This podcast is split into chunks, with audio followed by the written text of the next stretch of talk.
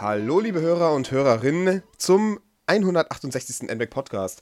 Äh, man verzeihe mir meine merkwürdige Stimme oder wenn ich ab und zu vielleicht mal huste, was Mario, unser äh, äh, Podcast-Schneider, vielleicht äh, rausschneidet. Ähm, aber ich bin etwas ähm, erkältet und hab, äh, hatte relativ starken Husten, also es sei mir entschuldigt. Ähm, heute ist das Thema eShop Roundup 9. Heute ist tatsächlich also der erste Tag, oder beziehungsweise nicht der erste Tag, was rede ich denn da? Ist der erste Podcast, in dem wir ausschließlich über eShop-Spiele sprechen, die für die Switch erhältlich sind. Also quasi der erste Switch eShop-Podcast. Sehr spannend. Äh, mit dabei ist Erik. Moin, Erik. Ja, hallo Tobias und hallo Hörer. Äh, ich möchte an der Stelle gerade mal einwerfen. Also, zwei der Spiele sind auch, sag ich mal, in einmal in identischer und einmal auch in abgewandelter Form auch für andere Plattformen. Ne, eigentlich sind alle, Plattform, alle Spiele auch für andere Plattformen erhältlich. Okay, dann, äh, dann korrigiere ich meine, oder ich, ich äh, die, die, verfeinere meine Aussage mit der, äh, mit der Information, dass wir über eShop-Spiele sprechen werden, die unter anderem auch auf der Switch erhältlich sind. Viel besser, viel besser. okay. Ähm, auf zum Atem. Auf, auf, zum, auf zum Atem. Auf zum Atem? Ja. Was soll das denn heißen? Ja, du kennst einen Simpsons Insider nicht, das ist traurig. Das. Und ja. es ist aus einer alten Simpsons-Folge, also das müsste man eigentlich kennen. Ja, ich gucke nicht so viel Fernsehen. Aber egal. Lass uns lieber etwas reden, über was ich Bescheid weiß. Zum Beispiel I Am Setzner. Das ist ja eines der Launch-eShop-Titel gewesen von der Switch. Hast du es gespielt? Hast du es überhaupt, ein Setzner? Nein, tatsächlich nicht. Und ich bin gespannt, was du heute dazu sagst. Ich habe das Spiel ja. ähm, so immer mal wieder im, ähm, ja, so im Blickwinkel gehabt, könnte man sagen. Ähm, ich wollte es mir irgendwann mal holen, aber ich muss halt sagen, mir war es halt irgendwie immer zu teuer.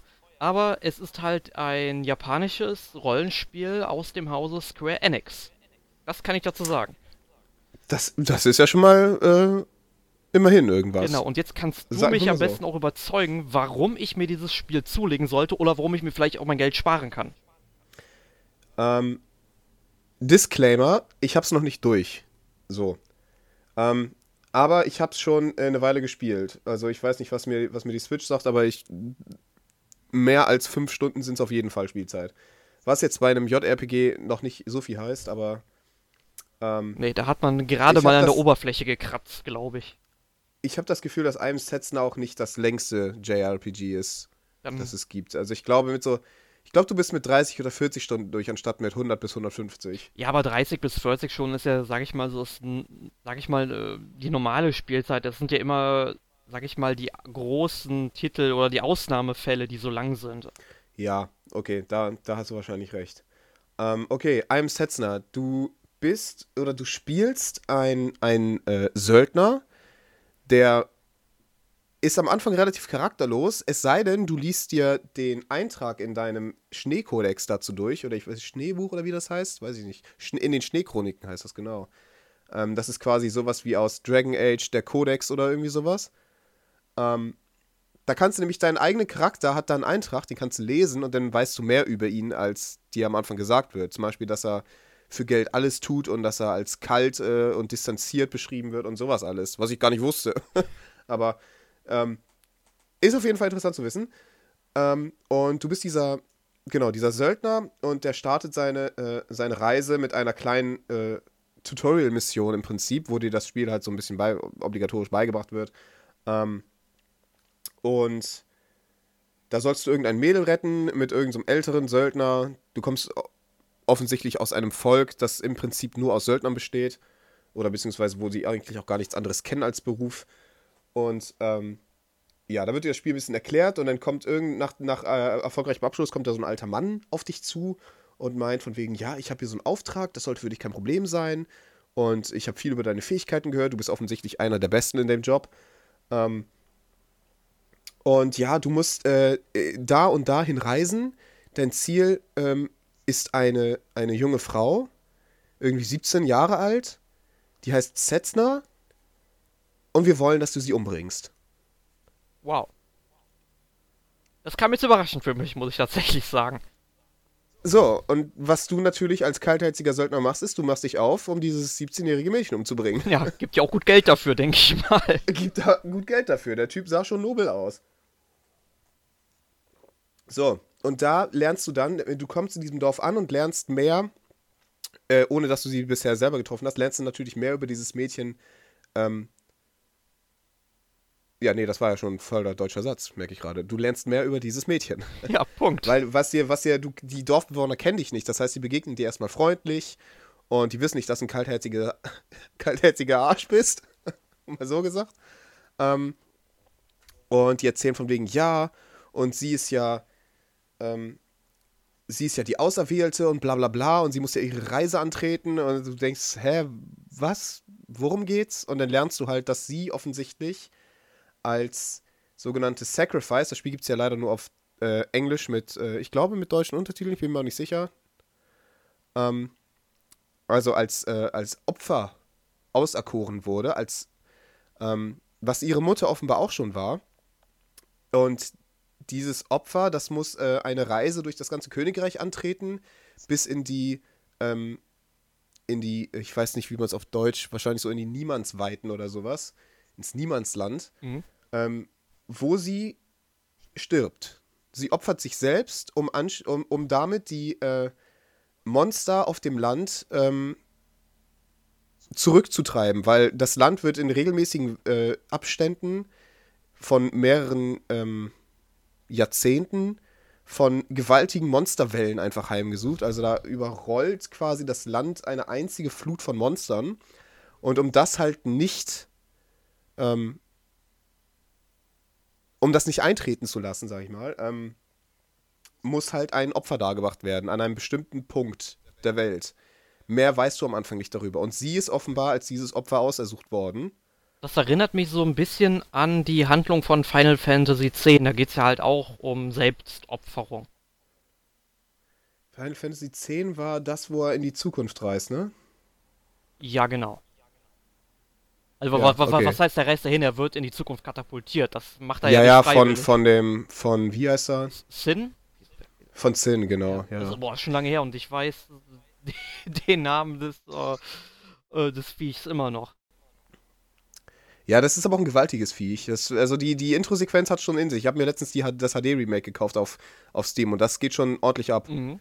Sieht natürlich immer noch komisch aus, weil es halt ist halt nur HD-Remake, ist kein tatsächlich äh, geil aussehendes Final Fantasy X, aber schon wesentlich besser als es damals war. Und es ist, es ist einfach mega geil, ne, muss man einfach sagen. Aber egal, zurück zu einem Setzner. Jedenfalls ist sie halt das Opfer und muss halt ähm, sich am Ende selbst opfern. Und ähm, Du findest sie dann irgendwann äh, an einem Schrein. Ja, aber wir wollen vielleicht am besten gar nicht mal so viel über die Handlung erzählen. Das ist tatsächlich, das ist tatsächlich immer noch der Prolog. Aber ja, hast recht, ja. Du hast jetzt zumindest den groben Umfang und das Gameplay vielleicht ist noch ganz interessant. Genau. Obwohl, so interessant ist es eigentlich gar nicht, weil das spielt sich im Prinzip wie jedes andere JRPG auch. Es sind rundenbasierte Kämpfe, allerdings ein ATB-System. Also wie man es auch also, aus vielen Final Fantasy-Titeln kennt. Aus einigen Final Fantasy Titeln, ja, genau. Also du hast halt deine, deine, das ist halt so, äh, ja, zeitbasiertes äh, äh, Rundensystem, ne? mhm. ne? Du hast halt deine, äh, wie schnell du bist, gibt halt äh, äh, an, wann du wieder angreifen kannst. Und wenn du halt nicht angreifst, dann läuft die Zeit trotzdem weiter im, im Kampf und der Gegner hat dann irgendwann seine Leiste wieder und greift dich wieder an, obwohl du selber gar nicht angegriffen hast. Das ist völlig egal, solange ja, deine Leistung noch nicht voll ist. Genau. Das macht die Kämpfe ähm, selbstverständlich ein bisschen hektisch. Du kannst allerdings einstellen, dass wenn du eine Option ausgewählt hast, wie beispielsweise Fähigkeit wirken oder sowas, oder angreifen und dann sollst du den Gegner wählen, den du angreifen möchtest, dass dann die Zeit pausiert wird, in der sich diese ATB-Leiste füllt. Ja, wie in Final Fantasy. Das geht da ja du kannst auch. es aber auch ausschalten. Ich weiß nicht, warum man das machen wollte, aber du kannst es auch ausschalten. Ja, ich glaube, es gibt manche Leute, die wollen es einfach wissen und dann machen die ja, das. Ich glaube auch. Oder gucken die einfach mal, was passiert, ne? Ich habe es mal ausprobiert und es ist halt wirklich mega stressig. Ja. Das hat nichts mehr mit Strategie dann zu tun. Ja, weil ich, ich meine, am Anfang des Spiels macht sowas vielleicht noch halbwegs sagen wir mal, Spaß, aber sobald du irgendwann mal dein Menü vollgemüllt hast mit Gegenständen oder du viele Zaubersprüche kennst, ja, dann wird es vielleicht wirklich etwas zu hektisch. Ja, ja, auf jeden Fall. Ähm, was ich äh, an dem Spiel bemerkenswert finde, muss ich sagen, ist tatsächlich auch, ähm, wie sie den Schnee darstellen, weil es ist ja auch ein bisschen kritisiert worden von der Fachpresse, dass das Spiel halt so, das Setting, das wechselt sich nicht stark genug ab. Das ist richtig. Ähm, es sind halt im Prinzip nur Schneeregionen die ganze Zeit. Ähm, aber wie der Schnee dargestellt wird, das äh, finde ich, find ich äh, sehr interessant, weil du kannst tatsächlich, du hinterlässt tatsächlich Spuren im Schnee, die dann langsam wieder vollschneien. Und äh, ich habe da einen Screenshot sogar auf meiner Switch von gemacht. Ähm, es gibt da eine Stelle, da siehst du so einen leichten Holzsteg und der führt zu, zu so einer Sauna mitten im Nirgendwo. Und wenn du von diesem, du kannst von diesem Holzsteg tatsächlich runtergehen und dann hast du plötzlich aber bis zur, bis zur Hüfte hoch Schnee und du hinterlässt halt eine ganze Spur in diesem Schnee. Das ist tatsächlich physikalisch da. Das ist nicht nur irgendwie, irgendwie ein, ähm, ein Aufkleber, der irgendwie auf die Landschaft geklebt wird, mhm. dieser Schnee, sondern es ist tatsächlich physikalischer Schnee. Der ist da. Und das finde ich ganz cool. Ähm, ja, wie gesagt, sonst die Kämpfe, man muss halt JRPGs äh, RPGs mögen, sonst, sonst wird man da nicht warm mit. Die Story finde ich bisher sehr unterhaltsam. Ähm, zumal sie ähm, auch immer wieder unterschiedliche Facetten reinbringt, weil du begleitest halt dieses Mädel auf seiner Reise, weil du als kaltherziger Bastard denkst natürlich, hey, wenn sie sich am Ende selbst umbringt, dann brauche ich das ja nicht tun. Außerdem kann ich da vielleicht noch ein bisschen mehr über meine Kampfkunst äh, äh verfeinern oder sowas äh, auf der Reise dahin. Also du bist quasi Zeuge, deine Aufgabe ist halt Zeuge ihres Todes zu werden im Prinzip irgendwann. Was auch irgendwie an sich schon ein bisschen trauriger Umstand ist. Und die Charaktere machen halt während der, während der Reise eine Wandlung durch, die erfahren, was mit den vorherigen Expeditionen passiert ist und so weiter und so fort. Und ich finde das alles sehr interessant aufgebaut. Ich weiß nicht, wie es später noch wird. Ähm, wir haben ja auch einen Test dazu veröffentlicht. Nee, haben wir nicht. Ähm, haben wir nicht? Nein, wir haben kein Testmuster bekommen. Ich weiß gar nicht, ob Square Enix das Spiel überhaupt ähm, allgemein von der Presse ähm, bewerten lassen wollte, weil es ja doch schon was älter ist und da kamen oh. auf jeden Fall keine Switch-Muster. Oh, okay. Schade, schade. Ja, ich wär, hätte wäre sehr interessant gewesen, was wir da äh, oder was was der jeweilige Redakteur denn gesagt hätte. Ähm, ja, von der Story, wie gesagt, finde ich sehr, sehr interessant gemacht. Von der ähm, Grafik ist, ist okay, kann man nicht meckern. So, ist halt, gut, man sieht an den Charaktermodellen natürlich, dass es ein bisschen älter ist. Das sind so diese typischen Charaktermodelle, die man auch aus äh, hier. Na, wie heißen das? Ich weiß nicht, aus den äh, Trails-Spielen beispielsweise kennt auf der Oberwelt. Mhm. So, ist halt nicht so zeitgemäß, aber es ist immer noch in Ordnung, also man kann damit leben. Ja, es wurde ja auch, glaube ich, immer als Rollenspiel, besonders für Retro-Spieler, die vor allem dann eben die früheren Spiele von Square Enix zum Beispiel mochten, beworben, glaube ich. Ja. Der Soundtrack ähm, finde ich gelungen, auch wenn er eventuell ein bisschen mehr Abwechslung, genau wie die Umgebung auch im Prinzip, äh, vertragen hätte. Das wäre jetzt nicht schlimm gewesen. Es ist nämlich hauptsächlich Klavier die ganze Zeit. Es gibt quasi keine anderen Instrumente in diesem Spiel. Es ist immer noch schön, keine Frage. Genau wie die Umgebung. Immer noch schön, aber ist halt so, es ist ein bisschen abwechslungsarm. Die Musik und auch die Umgebung. Aber sonst bin ich absolut zufrieden damit. Also, wenn du ansatzweise was mit äh, JRPGs anfangen kannst, dann kann ich dir das nur empfehlen. Und ich weiß, dass du es kannst. Ja, ich bin ein sehr, sehr großer Fan von japanischen Rollenspielen. also ich werde es mir irgendwann sicherlich auch holen, aber ich warte, glaube ich, bis es irgendwann mal im Steam Sale im Angebot ist. Weil irgendwie, man muss glaube ich sagen, es steht auch für 40 Euro als Download ähm, im eShop. Und das finde ich ist halt für so ein reines E-Shop-Spiel dann doch schon ein bisschen viel. Man muss dazu halt sagen, in Japan kam das Spiel für die Switch auch als Retail-Game raus. Äh, hierzulande mal wieder nicht, was ich ziemlich ähm, erbärmlich finde. Vor allem, weil es offensichtlich ein gutes Spiel ist. Ja. Aber ich denke mal, irgendwann werde ich mir das schon in meine Sammlung holen. Sind es echt 40 Euro? Ich meine schon. Das ist tatsächlich eine Menge Holz. Kann mich gar nicht erinnern, 40 Euro ausgegeben ja, zu haben. Ja, du hast ja auch fast alles gekauft, was es im E-Shop gibt auf der Ja, stimmt.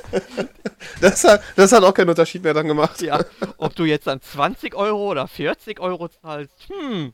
So, pff, das macht dann auch keinen Unterschied mehr. Ja. Also wer, so, wer, übrigens von unseren Hörern recht. Spiele geschenkt bekommen will, die dürfen sich gerne bei Tobias melden. Er hat nämlich offensichtlich zu viel Geld. Moment, Moment.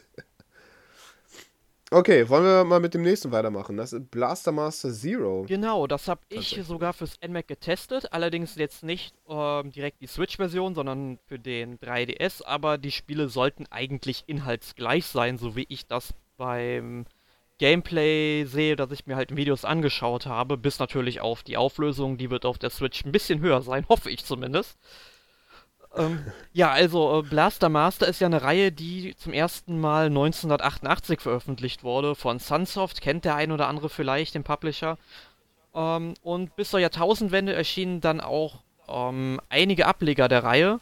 Und dann pausierte die Reihe erstmal bis 2010 und dann kam halt äh, Blaster Master Overdrive äh, als WiiWare-Titel auf die Wii zurück und hat die Serie damit quasi ja reanimiert ähm, allerdings war dem Spiel vermutlich nicht so der einschlagende Erfolg vergönnt.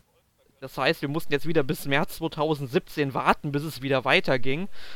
Und äh, ja, Blaster Master Zero erinnert sich dabei, äh, oder äh, orientiert sich eher gesagt, ähm, ich denke mal hauptsächlich am ersten Teil fürs NES. Ich muss leider sagen, den habe ich damals zwar auch fürs NMAC getestet, allerdings glaube ich nie durchgespielt irgendwie, weil es war halt ein NES-Spiel und ich war auf NES-Spiele damals wie heute eigentlich nicht so gut zu sprechen, was eigentlich sehr äh, eine sehr konträre Aussage ist, weil Blaster Master Zero ja auch in so einem 8-Bit-Look oder sagen wir so 8 bis 16-Bit-Look ähm, daherkommt.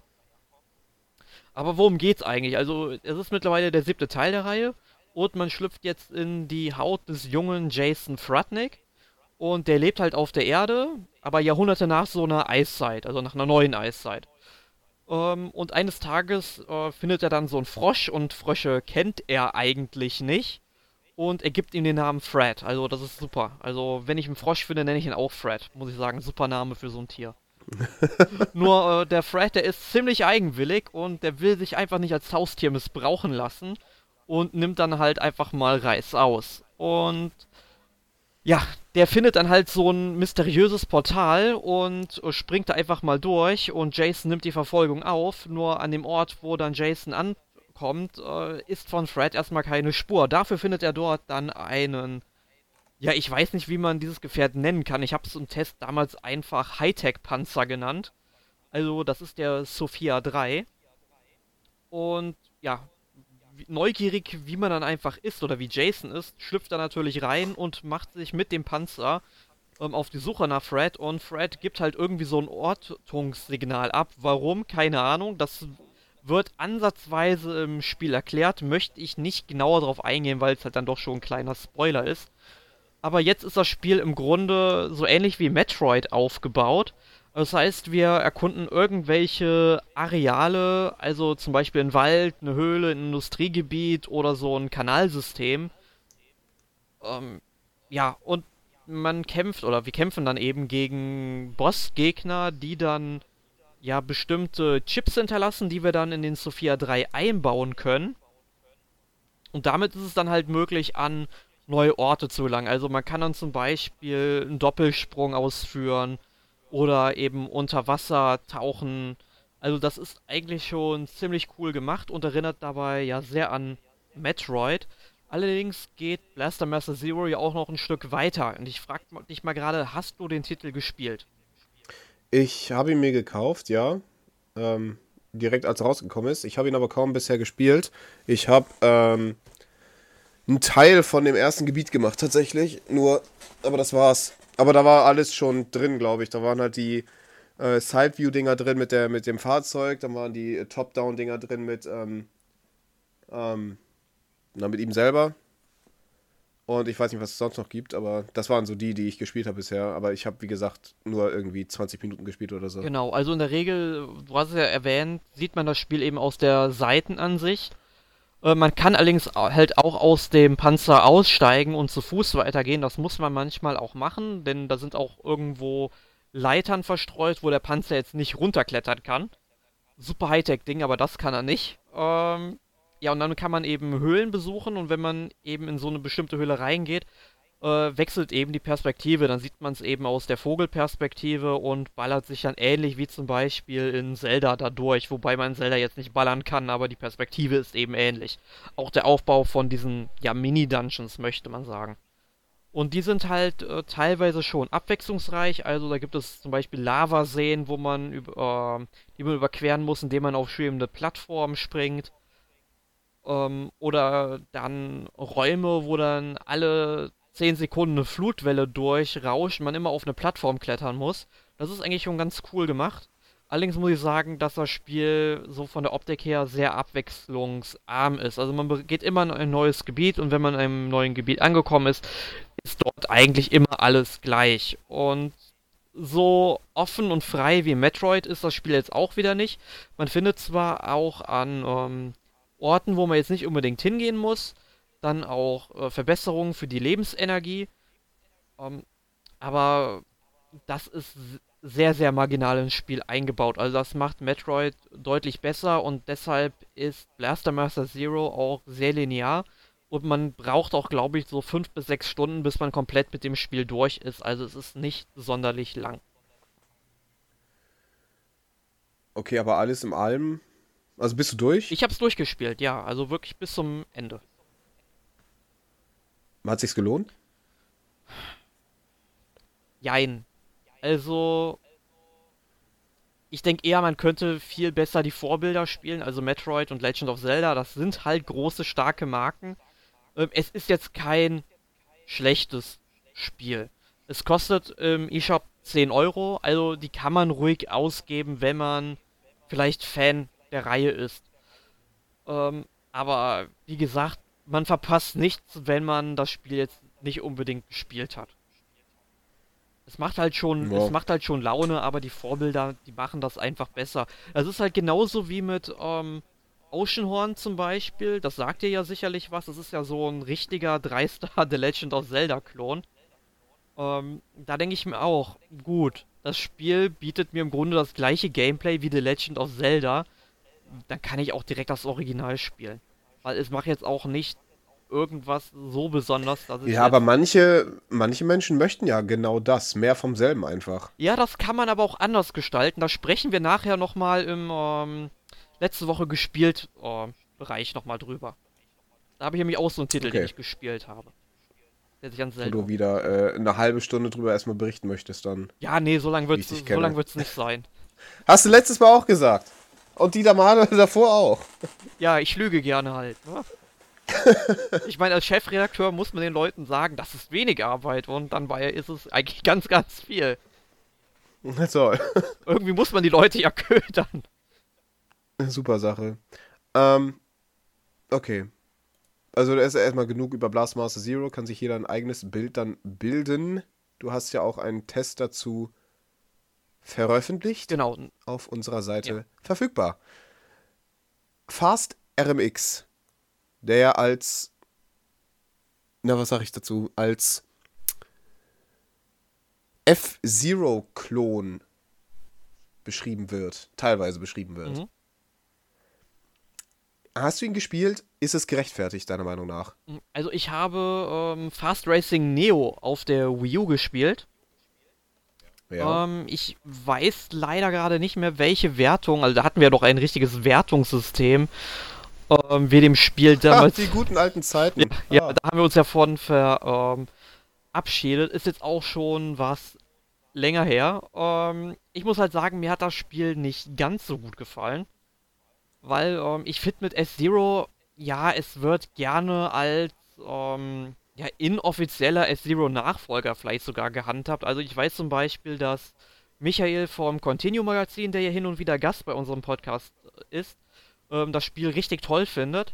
Ähm, ich muss eher sagen, mich hat dieses Phasenwechseln, dazu kannst du gleich noch was sagen, das hat mich immer gestört bei dem Titel. Ähm, und mich irgendwie immer rausgerissen und dass man eigentlich nur Erfolg haben kann, wenn man sich keinen Fehler leistet. Und S-Zero war da doch immer ein bisschen fairer zu mir. Ähm, auch wenn da dann manche Strecken wirklich auswendig gelernt werden mussten, besonders halt bei den 3D-Titeln, weil die dann wirklich teilweise echt unfair waren. Ähm, aber wenn man das gemeistert hat, war F-Zero meiner Meinung nach das wesentlich bessere Spiel. Ähm, aber ich glaube, dir hat jetzt Fast RMX, also quasi die ähm, Portierung und Erweiterung der Wii U-Version, ähm, relativ gut gefallen. Äh, Disclaimer mal wieder. Ich habe weder Fast Racing Neo auf der Wii U gespielt, noch irgendein F-Zero-Teil. So. Ja, also. Das nur davor geschaltet, damit äh, man äh, merkt, okay, ich bewerte dieses Spiel unvoreingenommen, ohne vorherige Erfahrungen. Ähm, okay. Ja, genau. Und, und ähm, ohne Vergleichswerte, das muss man dazu auch sagen. Und ja, gut, und auch ohne Vergleichswerte. Hat Vor- und Nachteile alles. Dazu. Ja. Ähm, ich habe dazu einen Test geschrieben, der zum Zeitpunkt dieses Podcasts vermutlich bereits online sein wird. Ähm, da kann man sich informieren. So, nächstes Thema. nee, hau raus. Ja, also ich fand Fast Racing Neo ist unterhaltsam. Es ist nicht perfekt, aber es ist unterhaltsam und es macht den Job, den es machen will, macht es auch gut, meiner Meinung nach. Nicht herausragend, nicht sehr gut, sondern gut. Es ist ein gutes Spiel, meiner Meinung nach. Und zwar aus folgenden Gründen. Es ist schnell und du merkst die Schnelligkeit. Die Schnelligkeit und die beziehungsweise die Geschwindigkeit ist verdammt gut in Szene gesetzt, finde ich. Es benutzt den HD Rumble, der tatsächlich halbwegs vernünftig eingebunden ist. Du merkst immer genau, was gerade passiert. Beispielsweise, wenn du in einem Sandsturm nach oben schwebst, dann merkst du die Unregelmäßigkeiten des Sandsturms auf deinem Gefährt in deinen Händen. Das finde ich mega geil. Wenn du in die linke Bande stößt, dann vibriert lediglich der linke Joy-Con. Wenn du in die rechte Bande stößt, vibriert lediglich der rechte Joy-Con. Das finde ich, ich, ich finde das, find das sehr gut. Das Lustige ist, ich habe festgestellt, wenn du die Joy-Cons seitlich hältst und mit jemand anders spielst, dann vibriert, wenn du dann, du hast dann natürlich nur noch einen Joy-Con seitlich, wie gesagt, und wenn du dann in die linke Bande reinfährst, dann vibriert auch nur der linke Teil des Joy-Cons. Und das hat, das, what? Wie? Und wenn du in die rechte Bande reinfährst, vibriert nur der rechte Teil des Joy-Cons. Das fand ich mega geil. Das ist auch mega geil. Ich finde dieses HD Rumble Feature von der Switch übrigens allgemein sehr super. Nur ich fand es halt schade, dass Nintendo das halt zum Beispiel in The Legend of Zelda Breath of the Wild gar nicht genutzt hat. Ja, aber das kommt, weil sie haben ja selber gesagt, die Portierung erfolgte relativ spät in der Entwicklungszyklus und sie hatten nicht mehr genügend Zeit, um den HD-Rumble-Effekt vernünftig einzubauen. Deswegen hast du so einen Standard-Rumble-Effekt ab und zu, zum Beispiel, wenn du dich teleportierst oder sowas, aber das war's auch. Sie hatten gesagt, äh, dazu hatte die Zeit am Ende nicht mehr gereicht, ja, den vernünftig zu integrieren. Ja, man kann sowas ja mit einem Patch updaten. Das sollte Nintendo auch mal begreifen. Ja, vielleicht kommt ja noch einer. Oder so, vielleicht wird das mit dem nächsten DLC eingeführt als kostenloses Update. Ja, das wäre ganz zu cool. Dem, zu dem DLC-Release oder sowas. Wir werden es sehen. Ähm, so, das fand ich auf jeden Fall mega geil. Ich finde, die Grafik ist, ist verdammt gelungen. Sie kaschiert natürlich einiges durch, durch wilde visuelle Effekte, aber das stört mich nicht. Solange ich das Gefühl habe, es sieht gut aus, ist mir das völlig egal, ob es jetzt tatsächlich gut aussieht oder nicht. Ehrlich gesagt. Und ich habe das Gefühl, es sieht gut aus. Vor allem auch für, vor allem auch für äh, die Verhältnisse der Switch, finde ich, sieht es verdammt geil aus. Ja, also es sah, es sah ähm, schon auf der Wii U, ja wohl, ähm, also manche Texturen sehen wirklich geil aus, inklusive der Effekte, aber ich glaube, Emil hat sich damals darüber aufgeregt, dass er es optisch nicht so ansprechend findet. Aber da bin ich mir nicht mehr sicher, da kann man sich ja den entsprechenden Podcast gerne nochmal anhören. Den haben wir damals aufgenommen. Ich glaube, da waren Emil und ich sogar zu Gast. Oder dabei. Ja. Und man muss einfach sagen, es läuft halt im Dock-Modus natürlich. Ähm, Full HD, 60 FPS durchgehend. Finde ich auch sehr gut. Finde ich beim, bei so einem schnellen Rennspiel allerdings auch irgendwie ein Muss. Mhm. Weil äh, anders lässt sich das vermutlich gar nicht äh, vernünftig spielen. Was ich dann ähm, auch gut fand, ist der Umfang. Es es sind jede Menge Strecken enthalten. Es sind insgesamt 30 Strecken, glaube ich. Und 14 oder so. Nee, äh, Quatsch, nicht 14. Es sind irgendwie. Ich weiß nicht, wie viele im Originalspiel waren. 12 oder so. Plus ein paar DLC-Pakete. Die sind natürlich alle mit drin. Inklusive noch 14 Strecken zusätzlich noch oben drauf. Das ist ein Umfang, den auch Super Mario Kart Deluxe liefern sollte oder hätte liefern sollen. Ich könnte nicht hätte sagen, wenn es noch nicht erschienen ist, deswegen liefern sollte. Ja, so, damit man, damit man einen weiteren Kauf nochmal rechtfertigt, anstatt einfach nur einen neuen Battle-Modus. Ähm, aber die gehen, die ganzen Strecken bei Fast MX, finde ich, gehen äh, ein bisschen mehr in Richtung Quantität als Qualität, weil thematisch wiederholt sich da ab und an ein paar Dinge, wo du denkst, okay, die Strecke kenne ich, oh nee, warte, kenne ich doch nicht. Aber allein, dass dir die Gedanke kommt, hey, die kenne ich doch, ah nein, doch nicht, das ist dann schon äh, ein Gedanke zu viel. Das bedeutet, okay, geht ein bisschen mehr auf Quantität als Qualität. Natürlich spielen sich die Strecken, Strecken trotzdem gut, aber ähm, die Abwechslung geht dann ein bisschen flöten, muss ich sagen. Die unterschiedlichen Fahrzeuge, es gibt irgendwie, weiß nicht, 15 oder, oder 14 oder so unterschiedliche ähm, Fahrzeuge oder Gleiter oder wie auch immer man die Dinger nennt, ähm, zwischen denen du auswählen kannst. Das macht aber nur einen marginalen Unterschied. Das ist so wie die ähm, Anpassungsfunktion in, in Mario Kart 8. So, ist zwar nett, aber bringt im Endeffekt auch nichts, weil dein, dein, dein Können entscheidet halt und nicht, wie du dein komisches Fahrzeug zusammensetzt und ob du lila oder grüne Reifen hast.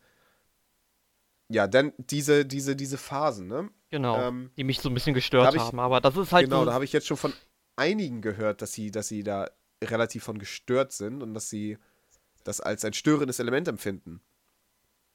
Und ich kann das auch in gewisser Weise natürlich nachvollziehen. Das ist natürlich, man kennt halt normale Turbostreifen, wo du nichts für machen musst. Du gehst drauf, kriegst dein Turbo und fertig aus. Bestes Beispiel dafür Diddy Kong Racing.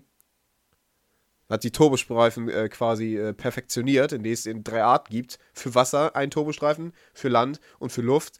Und je nachdem, wie du in den Turbostreifen fährst, ob du gerade das Gas drückst oder nicht, bekommst du einen anderen Turbo, äh, Turbo zugewiesen. Mega heftig. Ähm, deswegen verstehe ich natürlich auch die, diese äh, Concerns, also diese Bedenken, ähm, dass man aktiv etwas tun muss für sein Turbo.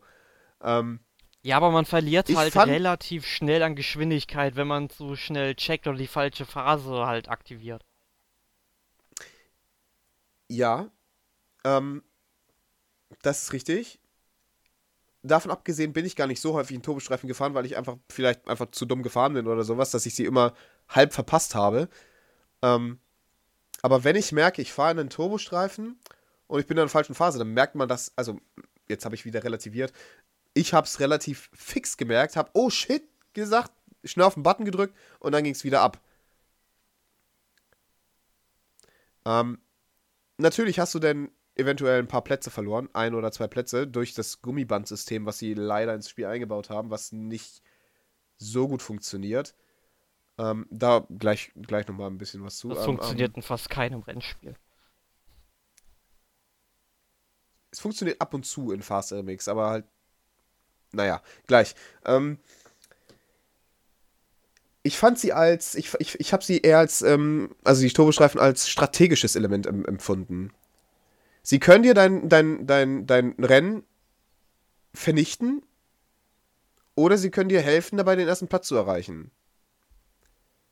Oder so, du nutzt sie gar nicht und verlässt dich einfach auf deine Turbo-Kügelchen. Auf dein Nitro. Auch eine Möglichkeit. Ich habe sie nie als, als, als etwas empfunden, was, was, was, was mich aus der Spielerfahrung rausreißt. Muss ich sagen. Dementsprechend habe ich das natürlich auch in meinem Test nochmal ein bisschen ausführlicher beschrieben.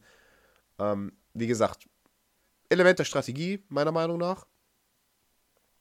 Man kann sie nutzen, man muss sie nicht nutzen. Ab und zu fährt man vielleicht aus Versehen rein, aber dann kann man immer noch mit, der, mit dem Wechsel der richtigen Phase, dadurch, dass die meisten Turbostreifen relativ lang sind, immer noch einiges rausholen. Ist jedenfalls besser, als sie komplett zu ignorieren, meiner Meinung nach. Ähm, ja. Was das Spiel natürlich jetzt ein bisschen, ähm, ich sag mal, gelinde gesagt, anspruchsvoll macht, ist dieses Gummibandsystem. Das heißt, wenn du zu weit vorne bist, dann werden Gegner künstlich auf deine Höhe geholt durch das Gummiband, um dir ein spannendes Rennen zu liefern. Das ist zumindest ja die Idee hinter diesem Gummibandeffekt, dass du jederzeit ein spannendes Rennen hast und das nicht wie bei Mario Kart. Wenn du wirklich gut in Mario Kart bist, dann hast du einfach im Singleplayer null Herausforderung, weil du immer mindestens 50 Kilometer vor den anderen rum, rumdümpelst und eventuell mal durch einen blauen Panzer getroffen wird, der allerdings überhaupt keinen Effekt darauf hat, weil alle 50 Kilometer hinter dir sind. und dadurch können Rennen halt schnell langweilig werden und das ist dann einfach nur so, ja gut, ich mach die jetzt durch, dann habe ich überall Gold und super. Ähm, deswegen finde ich das Gummibandsystem in der Theorie ein gutes System, was das Rennen spannend macht. Ist natürlich dann ab und zu unfair, weil du denkst, okay, aber ich bin doch jetzt hier offensichtlich besser als die anderen. Warum zum Teufel äh, bin ich dann nur Dritter geworden? das sind dann die, die, die Situationen, wo das Gummibandsystem so ein bisschen versagt, wenn es ganz am Ende nochmal einen Gegner nach vorne holt, der natürlich noch vollen Turbo hat, weil er den gar nicht einsetzen brauchte, weil er durch das Gummiband nach vorne geholt wo, äh, äh, wurde. Dann den Turbo einsetzt, du hast aber kein Turbo mehr, einfach an dir vorbeizieht, dich nochmal gegen die Bande rammt, du schleuderst rum, wirst nochmal von zwei anderen überholt und gehst dann erst ins Ziel. Das sind natürlich so Situationen, wo du denkst, okay, gut, hätte ich jetzt auch darauf verzichten können, musste nicht sein. Das ist halt genauso wie mit äh, wie der Glücksfaktor in Mario Kart, der muss auch nicht sein. Ja, genau. Genau. Ähm, äh, deswegen, ich hatte so ein paar Schwierigkeiten mit dem Gummibandsystem, nicht allzu viele. Tatsächlich hat äh, die meiste Zeit hatte ich, hatte ich, hatte ich ähm, keine oder kaum Probleme mit diesem System. Ähm, und ich hatte tatsächlich die meiste Zeit auch spannende Rennen dadurch muss ich ehrlich sagen. Ich bin, also in jedem Cup, ich habe ich hab den Singleplayer komplett durchgespielt und ich habe in jedem Cup den ersten Platz gemacht. Ähm, nicht in jedem Rennen, aber in jedem Cup insgesamt, weil jeder Cup besteht ja aus vier Rennen, so wie bei Mario Kart auch. Oder aus fünf, vier, glaube ich. Ähm, und das ist dann wieder okay, weil da hatte ich dann meine Herausforderung. Ab und zu bin ich nicht Erster geworden, aufgrund entweder, weil ich tatsächlich schlecht war in dem Rennen, weil ab und zu hilft ein bisschen Streckenkenntnis vorher durchaus weiter, vor allem wenn es dann eine, in, in so eine dreidimensionale Strecke geht, die einfach nur aus, aus einem Stab besteht, der sich quer durch die Landschaft schlängelt. Du kannst überall auf diesem Stab außen rumfahren. Kennt man vielleicht auch aus, aus Big Blue oder irgendwie sowas. Von F-Zero. Mhm. Ähm, da wird es dann relativ schnell relativ unübersichtlich. Und da ist Streckenkenntnis schon hilfreich, aber ja, ich hatte meinen Spaß damit. Ja, würdest du das Spiel es denn für 20 Euro, das es jetzt im eShop kostet, empfehlen? Den nächst, das nächste Update abwarten, würde ich dafür sagen. Dann ist es erst wert, die 20 Euro. Was macht das Update? Das war komisch deutsch. Das Update laut Entwickler soll dafür sorgen, dass man jetzt auch. Ähm, die wollen den fehlenden Time Attack Modus reinbauen, dass du gegen die Zeit fahren kannst. Weil das gibt es momentan gar mhm. nicht.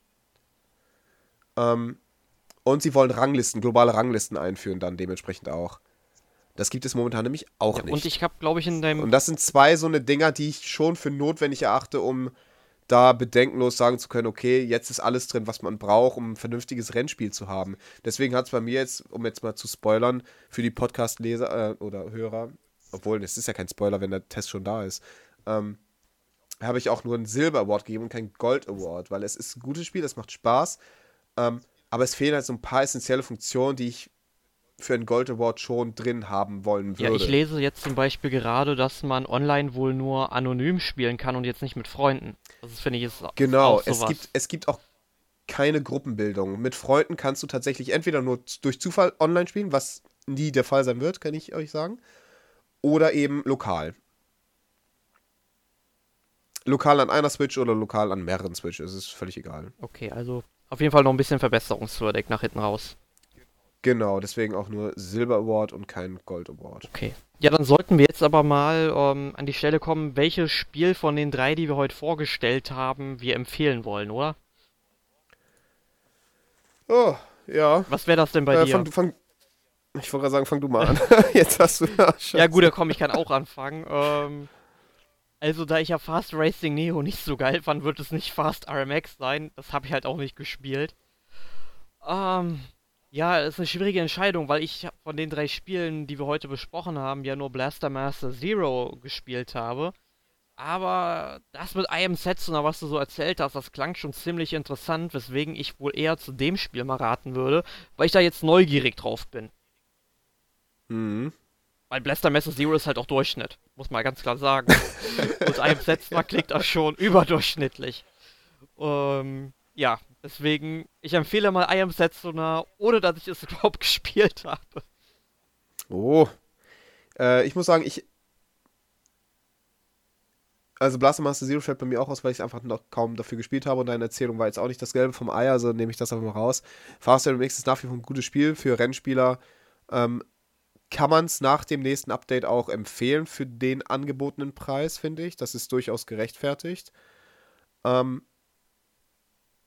aber ich würde auch trotzdem zu einem Setzner ähm, tendieren. Schwanken. Tendieren, ja. Nee, ich schwanke. Ich schwanke generell. Ja.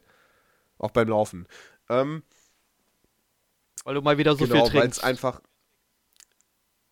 Ja, aber das ist ja normal. Ja.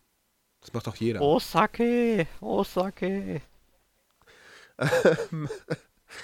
genau, ich würde auch zu einem Setzner tendieren. Ähm, einfach weil mich die Story auch äh, sehr interessiert inzwischen, weil in jeder Ansiedlung passieren neue komische Dinge und die du dann untersuchst und dann lernst du neue Charaktere kennen und die haben alle irgendwie was zu sagen, die haben alle ihre eigene Persönlichkeit und die sind, äh, ich weiß nicht, ich finde die bisher gut ähm, dargestellt, einfach auch die unterschiedlichen Persönlichkeiten, auf die du triffst.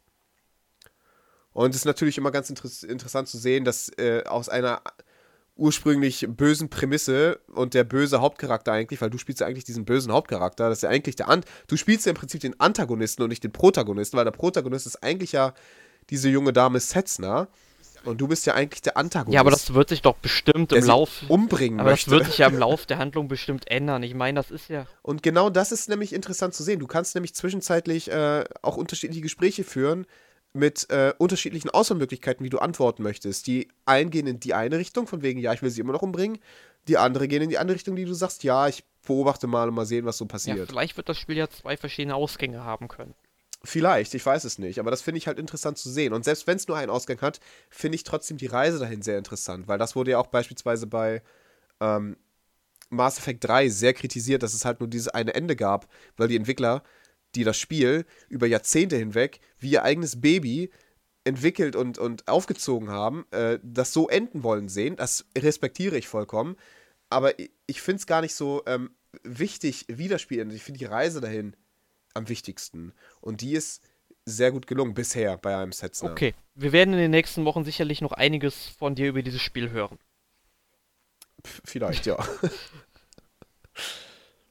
gut, ähm, hätten wir das. Dann jetzt zu deiner Lieblingskategorie, Erik, weswegen du nur an Podcasts teilnimmst. Ja, natürlich. Du willst ja gar nicht, du willst ja gar nicht eigentlich über das eigentliche Thema reden, sondern hauptsächlich darüber, was du letzte Woche gespielt hast, äh, Alex, sage ich schon, Erik.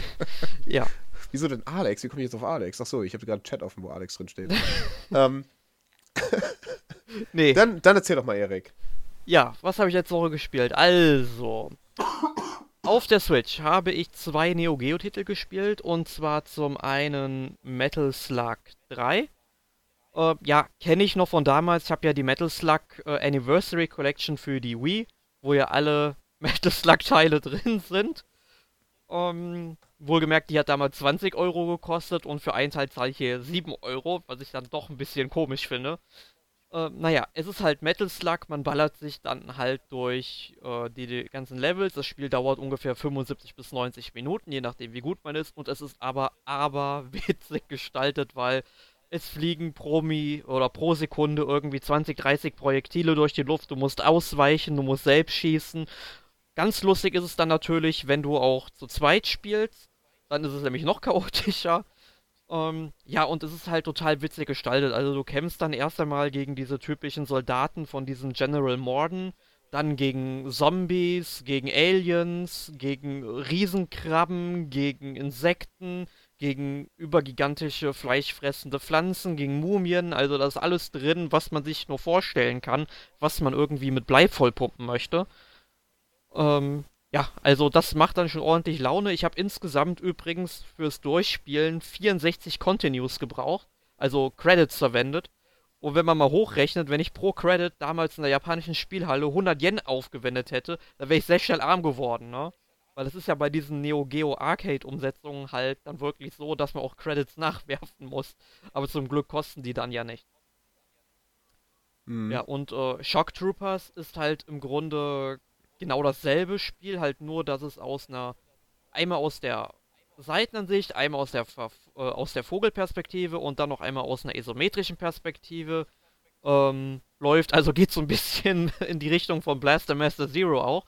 Aber es geht halt darum, hauptsächlich rumzuballern, aber das ist tatsächlich auch für Einsteiger gedacht.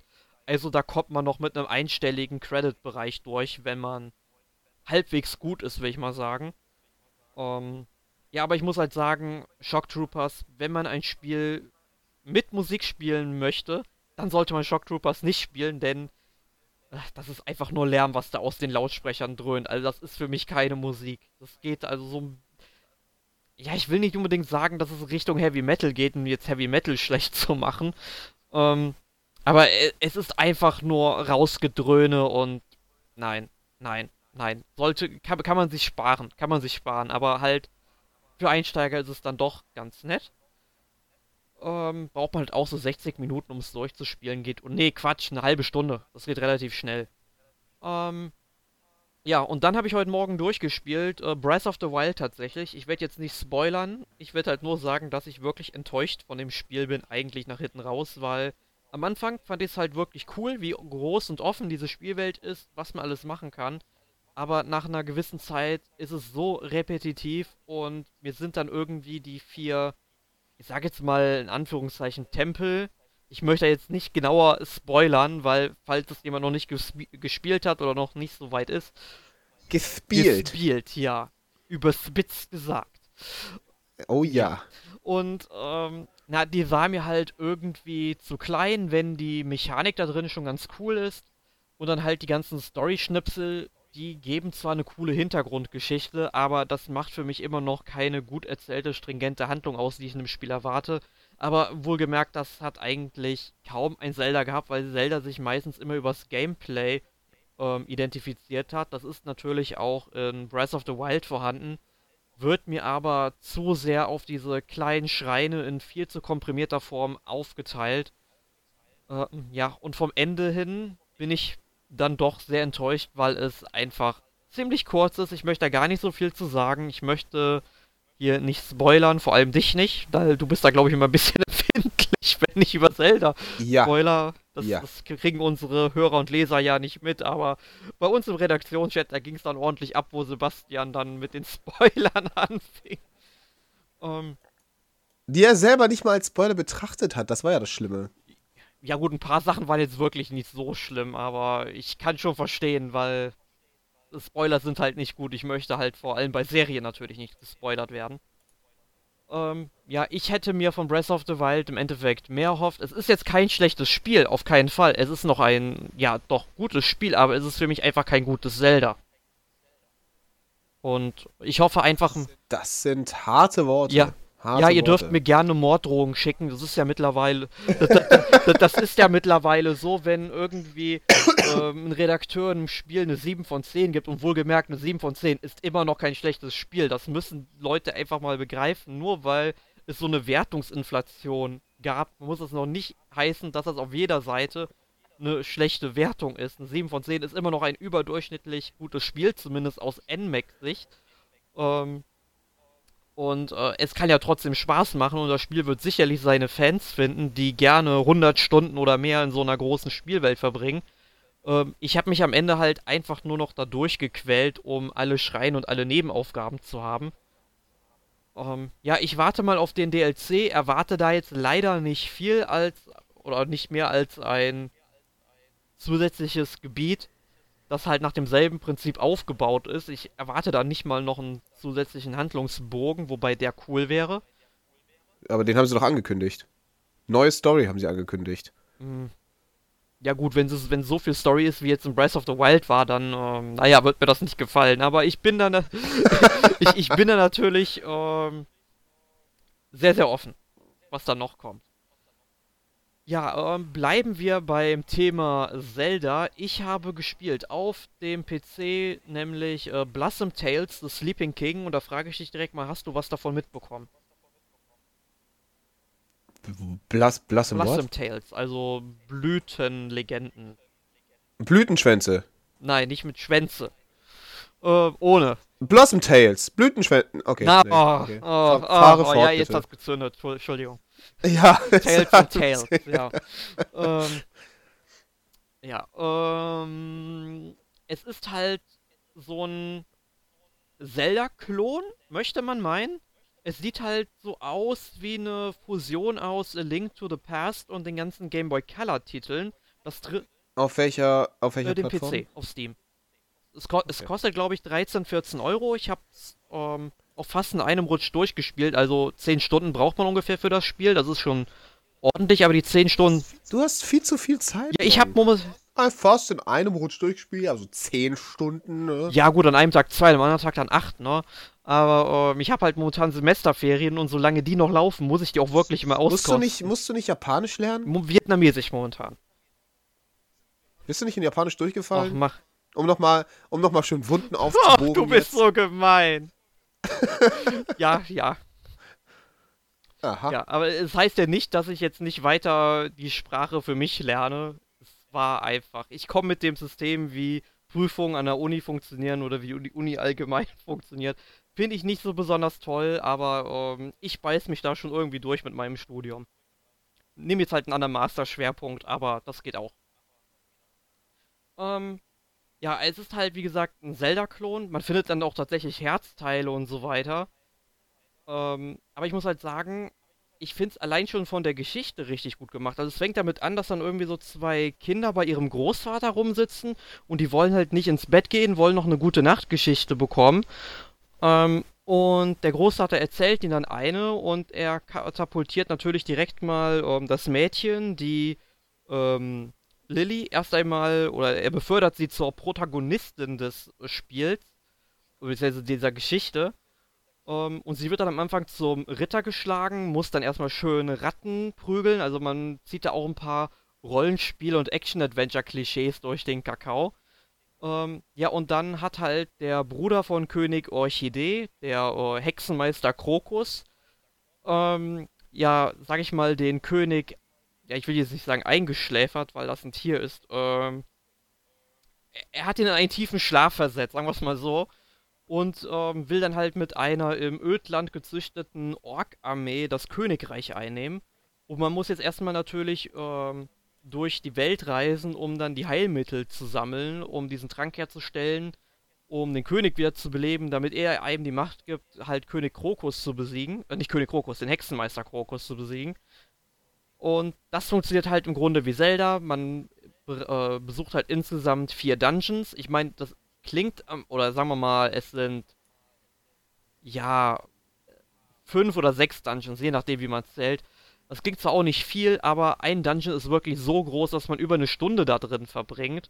Halt mit sehr vielen Räumen, die sind auch vollgestopft mit Gegnern. Das Ganze ist halt ein bisschen. Hättest du dir, hättest du dir die Dungeons oder die großen Dungeons in Breath of the Wild auch so lang gewünscht? Ja, auf jeden Fall.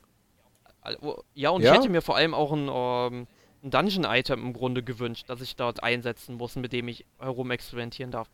Ja, aber das wäre dann, glaube ich, bei Breath of the Wild darauf hinausgelaufen, dass es so quasi die Dungeon-Items, dass sie dann ähm, in die Bedeutungslosigkeit versinken, wie der, wie der Gleiter in, in, in, in Twilight Princess, der Kreise. Naja, sie hätten ja halt immer noch, ähm, sag ich mal, Schreine hinstellen können, die Spielwelt, die was kleiner sind und die man halt nur aktivieren kann, wenn man halt auch das richtige Item hat, zum Beispiel dass man da dann noch mal ein bisschen mit den Sachen üben kann.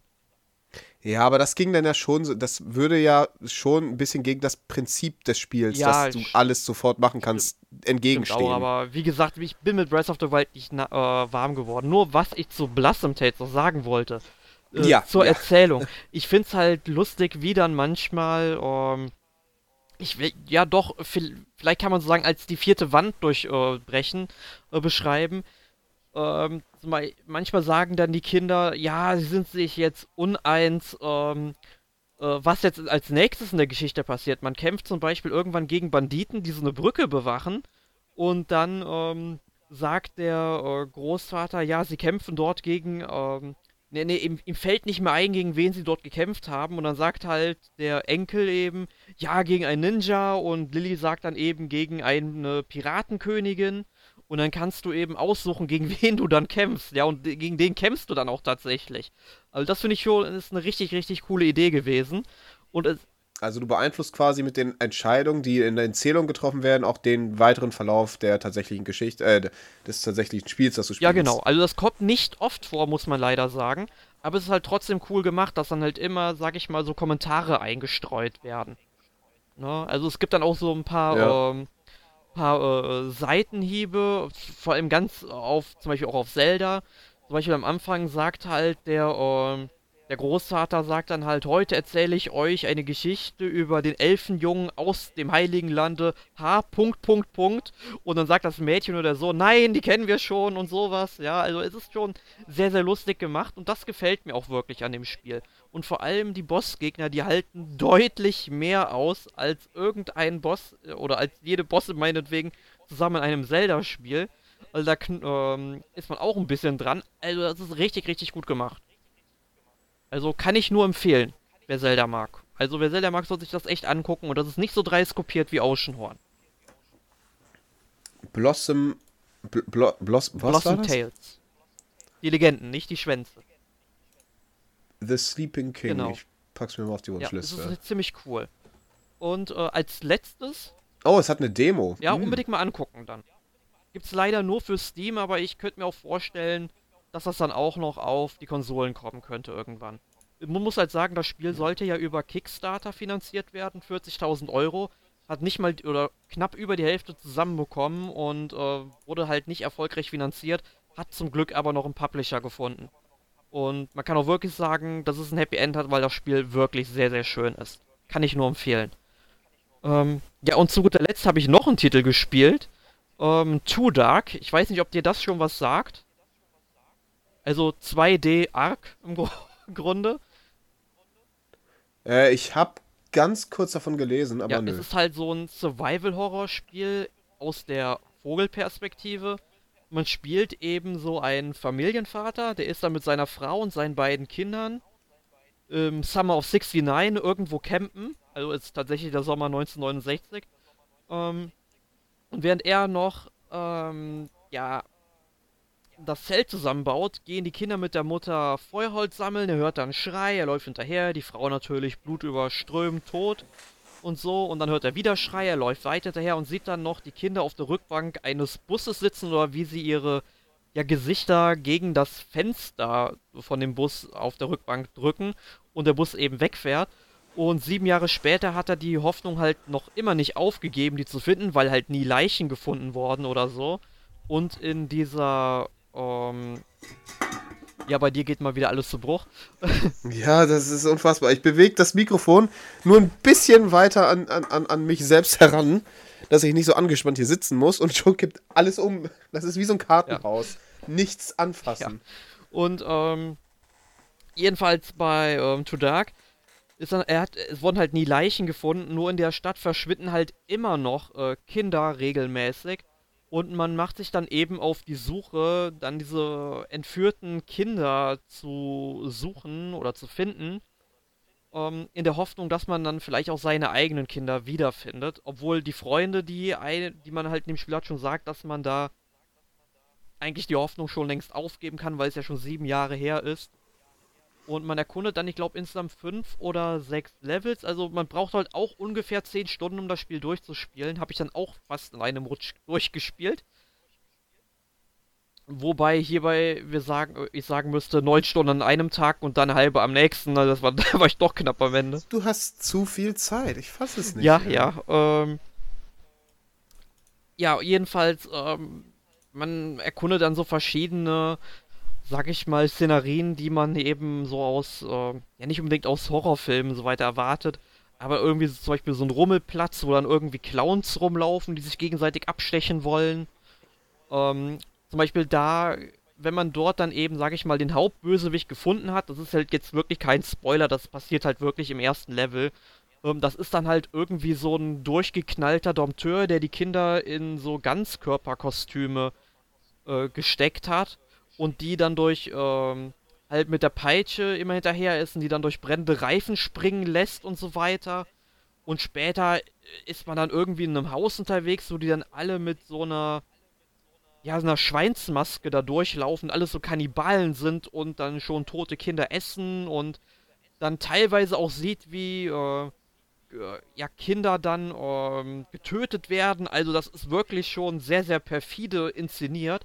Das ist von dem irren Entwickler, der damals. Das kommt auf meine Wunschliste. Ja, so. das ist auch von dem irren Entwickler, der damals auch Alone in the Dark erfunden hat. Der wollte es jetzt wohl einfach nochmal wissen. Also ich weiß nicht, was man, was im Kopf eines Menschen durchgehen muss, um sowas zu inszenieren. Ähm, aber es ist doch ganz cool gemacht, so vom Gameplay her. Und ich meine, man rettet die Kinder ja auch, oder man soll sie auch retten. Man kann sich halt aussuchen, wie viele Kinder man rettet, obwohl äh, eine bestimmte Anzahl muss man, glaube ich, finden pro Level. Aber in einem Level habe ich, glaube ich, ein Kind nicht gefunden. Das weiß ich nicht, was mit dem dann passiert ist, aber äh, Kollateralschaden. ja, wie soll man sonst? Aber würdest du es würdest empfehlen für den Preis? Ich sehe gerade, es kostet 25 Euro. Vielleicht auf den Sale warten, aber es ist wirklich gut. Also, ähm, es ist halt teilweise auch sehr oldschool, weil ähm, das Menü dann doch ein bisschen fummelig ist, weil man ähm, halt teilweise auch schnell eine Waffe wechseln muss. Also man kann aussuchen, was hat man in der linken Hand, was hat man in der rechten Hand. Man kann dann zum Beispiel wie ein Resident, ich weiß nicht, ob es ein Resident Evil ging, doch schon, ähm, Gegenstände miteinander kombinieren, zum Beispiel so ein Schlüssel mit einer Holzkiste zum Beispiel. Äh, und zum Speichern muss man sich tatsächlich eine Zigarette anzünden, also zum Beispiel Feuerholz und Zigaretten. Ähm, und das kommt zwar nicht so oft vor, außer beim Speichern, und beim Speichern nervt es dann tatsächlich. Ähm, aber schon, wer so ein bisschen Oldschool-Grafik mag, weil die ganzen Charaktere auch so Voxel-Grafiken sind, was ganz putzig ist. Besonders wenn man halt irgendwie von einem Gegner mit einer Messe angegriffen wird, dann haut man, ähm, haut der einem einfach mal so ein paar Körperteile ab und dann hat man die auch für den Rest des Levels nicht, aber kann ganz normal weiterspielen, was irgendwie keinen Sinn macht. Ähm, ja, aber schon, wer so Survival-Horror-Spiele mag und gerne mal so ein bisschen frischen Wind durch diese perfiden Ideen im Genre sehen will, äh, kann sich das gerne auch mal angucken. Man muss halt sagen, es sind sehr viele okay. Stealth-Einlagen auch drin. Ja, es wird auch beworben als ein Stealth-Adventure. Ja. ja. das trifft vielleicht noch ein bisschen mehr, aber ich würde halt schon sagen, es ist Hauptkategorie schon Survival-Horror im Grunde. Haben sie auch in einem Satz erwähnt. Too, Too Dark ist ein Stealth-Adventure entwickelt von Frederick Reinl, Vorreiter bei Survival-Horror-Spielen. Ja. Und Schöpfer von Alone in the Dark. Nee, okay, ja, gut. Sonst noch was? Nein, Nein wirklich okay, nicht. gut, dann bin ich dran. Jetzt wirklich. Wirklich, ja, hau raus. Okay, äh, ich habe tatsächlich gar nicht so viel gespielt. Ich habe, was habe ich gespielt? Ich habe Killing Floor 2 mir geholt. Ich war Fan vom ersten Teil und den zweiten Teil war jetzt gerade im Sale und ich dachte mir, shit, why not? Habe ich mir gekauft, macht Spaß, ist halt Killing Floor, kennt man. Aber es macht Spaß, Leute zu zerteilen. Schätze ich einfach. Ja, Nackt und Zag 3. Nackt und Zag 3, das beste Spiel der ja. Welt. Ähm, dann habe ich äh, äh, Mass Effect Andromeda gespielt. Ich kann. Ich weiß nicht, was aktuell Metakritik ist und, und und was so andere Reviewer sagen, außer GameStar. Und GameStars Kritik fand ich berechtigt. Die haben irgendwie 85% gegeben und das fand ich absolut gerechtfertigt für dieses Spiel. Etwas niedriger finde ich gerechtfertigt, etwas höher finde ich dann schon wieder eventuell nicht mehr gerechtfertigt. Es ist aber ein gutes Spiel und da braucht man sich auch nichts anderes erzählen lassen. Es gibt ein paar Aussätze in den Animationen, das braucht man gar nicht beschönigen. Aber das liegt auch daran, wenn man jetzt so hinter der Technik mal ein bisschen steckt. Ich habe ähm, äh, da tatsächlich eine Vorlesung zu gehabt, das sind prozedurale Animationen größtenteils einfach. Ähm, das, ist, das merkt man auch beim Laufen beispielsweise. Da ist zwar etwas aufgenommen worden, aber das wird mathematisch aufbereitet, diese, diese Aufnahme von Motion Capturing, wie, wie sich Raider, der, also der Hauptcharakter oder die Hauptcharakterin, ähm, bewegt. Ähm, das ist zwar Motion Capture, wie ich gesagt habe, wird mathematisch aufbereitet und dann äh, äh, zur Laufzeit des Spiels, also während des Spiels, berechnet diese Animation, wie er sich bewegt oder wie sie sich bewegt. Und wenn du dann ähm, natürlich dann ganz schnell A und D auf der Tastatur raufhämmerst, also links, rechts, links, rechts, während du gerade ausrennst, dann kommt dieser Algorithmus ein bisschen ins Schwanken, weil er mit so viel Input auf so kurzer Zeit, während er gerade was anderes macht, ähm, nicht richtig weiß, wie er das jetzt verarbeiten soll. Und da kommt es dann zu lustigen Aussetzern, dass es so aussieht, als würde er plötzlich einfach so breitbeinig schnell rennen. So als würde er gerade sich hinsetzen wollen, aber rennt dabei. Das sieht schon lustig aus. Da gibt es auch einige Videos ja, drüber. Wäre, ähm, über die Animations ja, Wäre es dann nicht irgendwie sinnvoller, irgendwie so eine Standardanimation zu machen, wie zum Beispiel in Gothic mit Stock im Arsch gerade auslaufen? Das Ding, ähm, das Ding ist, dass die meiste Zeit die Animationen, also zumindest die, die, die, die G-Animationen und sowas, sehr natürlich aussehen bei, bei dem Hauptcharakter. Also wenn du läufst, ganz normal, und dann, ah shit, ich habe was vergessen, drehst du dich um, dann macht er das wie beim Staffellauf im Prinzip. Zack, und dann kurz umdrehen und dann weiterlaufen. Und es sieht schon sehr natürlich aus. Und es sieht jedes Mal ein bisschen anders aus, dadurch, dass es generiert ist und nicht modelliert. Ich finde das sehr schön. Es, wie gesagt, meiste Zeit wundervoll. Es gibt Pausetzer, wenn du das System natürlich überlastest, ob nun gewollt oder nicht. Ähm, ja. Dasselbe übrigens auch bei den Gesichtsanimationen. Äh, die Gesichtsanimation in den wichtigen Gesprächen, die sind alle äh, modelliert, natürlich, per Hand. Und wenn da Aussetzer gibt, dann haben die Modellierer einfach schlechte Arbeit geleistet. Ist aber selten der Fall. Und die Gesichtsanimation in sämtlichen anderen Gesprächen ist auch wie die Bewegungsanimation prozedural generiert. Bedeutet, was sie gemacht haben, ist, sie haben die Audio-File genommen, dann Programm rüberlaufen, also jetzt einfach gesprochen, Programm rüberlaufen lassen. Das analysiert die Höhen, Tiefen und die Betonung. Ähm, das muss natürlich der Sprache mächtig sein, das Programm, also, ne? Ähm, und berechnet daraus, wie sich die Lippen zu bewegen haben, um eben diesen, um eben diesen ähm, Sound zu kreieren. Also wenn du ein P machst, dann weiß das Programm, okay, ich habe jetzt ein P gehört in dieser, in dieser Audio-File, die mir bereitgestellt wurde. Also muss ich offensichtlich die Lippen zusammenpressen, weil sonst kann ich keinen P-Laut formen. Und das finde ich eigentlich relativ ähm, ähm, interessant zu sehen, ähm, wie die Technik da so funktioniert und wie es manchmal denn auch eben nicht funktioniert, wenn da mal irgendwas nicht stimmt. Aber sonst auch vom Gameplay her oder sowas, ähm, finde ich es eigentlich ziemlich gut, muss ich sagen. Finde ich wirklich ziemlich gut. Macht Spaß. Ähm, gut, ich mache jetzt momentan hauptsächlich die Hauptquest, muss ich ehrlich sagen, aber die ist interessant genug, um mich dabei zu halten, mal so gesagt. Ähm, ja, ich habe mir ja damals mal die Trilogie gekauft für den PC. Äh, hab Mass Effect bis heute allerdings nie gespielt, steht halt immer noch auf meiner Abarbeitungsliste. War, also die ersten drei Teile auch nicht? Nee, ja, ich habe ich hab halt wie gesagt nur die ersten drei Teile, die Trilogie halt, ne? Äh. Alter, das musst du nachholen. Das sind wirklich verdammt gute Spiele, wirklich. Hast du Dragon Age gespielt? Äh, nee, Dragon äh, Age habe ich auch nicht gespielt. Dra Dragon Quest. Dragon Quest habe ich gespielt, habe ich vieles gespielt. Also du solltest auf jeden Fall Dragon Quest und Mass Effect nachholen. Das sind verdammt gute Spiele. Also vor allem, vor allem Mass Effect 1, 2, 3 solltest du, wenn du was mit Rollenspielen anfangen kannst, nachholen. Wenn du was mit Science Fiction, Weltraum und Science Fiction irgendwas anfangen kannst, dann nachholen. Wenn du mit beiden was anfangen kannst, auf jeden Fall ja, dann, nachholen. Klar, dann muss ich es machen. ja, also es ist, es ist wirklich Must-Play dann in dem Fall. Also das muss ich jetzt ganz ehrlich sagen. Mass Effect 1 habe ich fünfmal durchgespielt, Mass Effect 2 habe ich viermal durchgespielt und Mass Effect 3 habe ich dreimal durchgespielt. Und das ist nicht gelogen. Ja. Und ich überlege es gerade jetzt, wo ich Mass Effect Andromeda spiele, äh, äh, nachdem ich Mass Effect Andromeda fertig habe, gleich nochmal zu machen. Die ganze Trilogie. Du Wieder hast so viel Zeit, Tobias. Naja, es ist akkumuliert natürlich über mehrere Jahre hinweg. Ne? Ja, ja. Also, bei dir ist es nur eine ja, im, Woche. Im also. Grunde könnte man das so beschreiben. Gut. Ja. Hast du denn noch was anderes gespielt außer Andromeda? Ähm. Ah. Ich habe versucht, Danganronpa wieder anzufangen, habe ich aber nicht gemacht. Äh, auf der Switch habe ich auf der.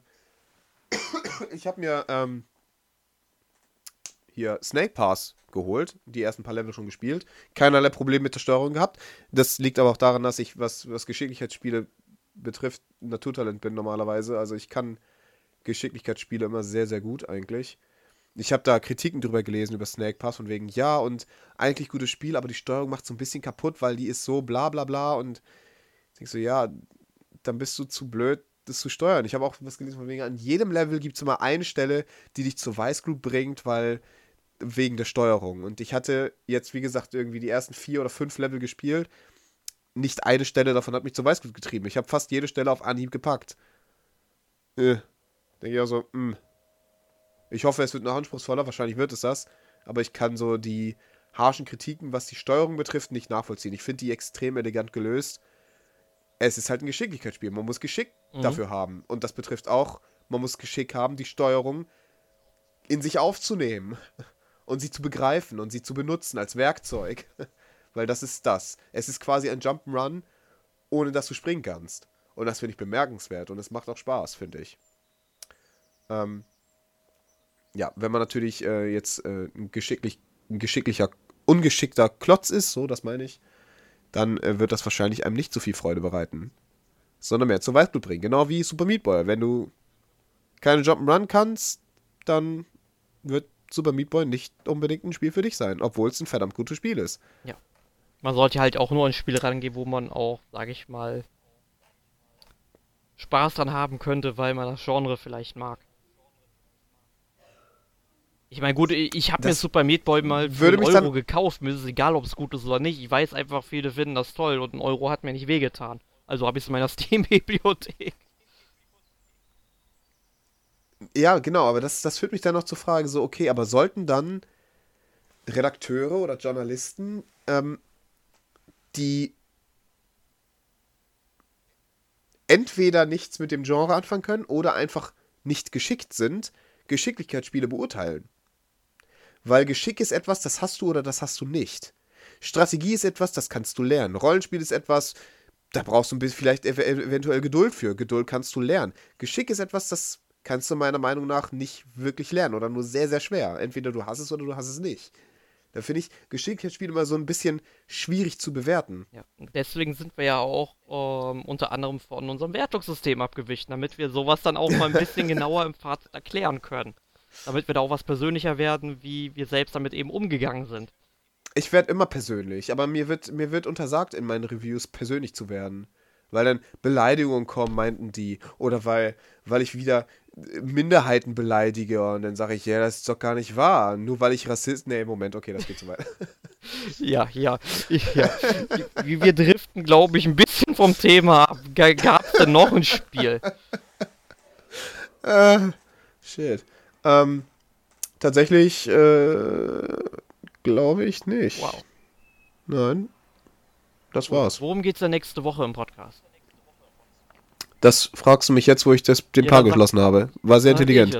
Ähm, nee, ich hab's, ich hab's schon. Äh, ja, genau. Nächste Woche gibt es Mario Sports Superstars. Habe ich persönlich noch nie gehört, aber klingt ja mega spannend. Würde ich auf jeden Fall hören wollen. Mit Sören und Mario. Genau. Der Mario ist dabei. Allein deswegen würde ich schon ja, hören wollen. Mario ist immer gut. so, Okay, nächste Woche. Also, Super Mario, äh, Quatsch. Nein, Mario Sports Superstars. okay, Mario Sports Superstars. So, jetzt hat es jeder ja. begriffen. Sehr gut. Dann mal Tüdelü. Auf Wiedersehen. Ich hoffe, ihr hattet Spaß an diesem Podcast. Und wenn nicht, äh, tut es mir äußerordentlich leid. Aber dann frage ich mich auch, warum ihr. Ja, das wollte ich gerade auch. Aber, okay. Ne, jedem das seine. Vielleicht mag der, mag, mag man ja Selbstkasteiung, wer weiß. Geht wieder zu weit. Ich verabschiede mich jetzt, bevor es schlimmer wird. Ähm, ja, tschüss, bis demnächst.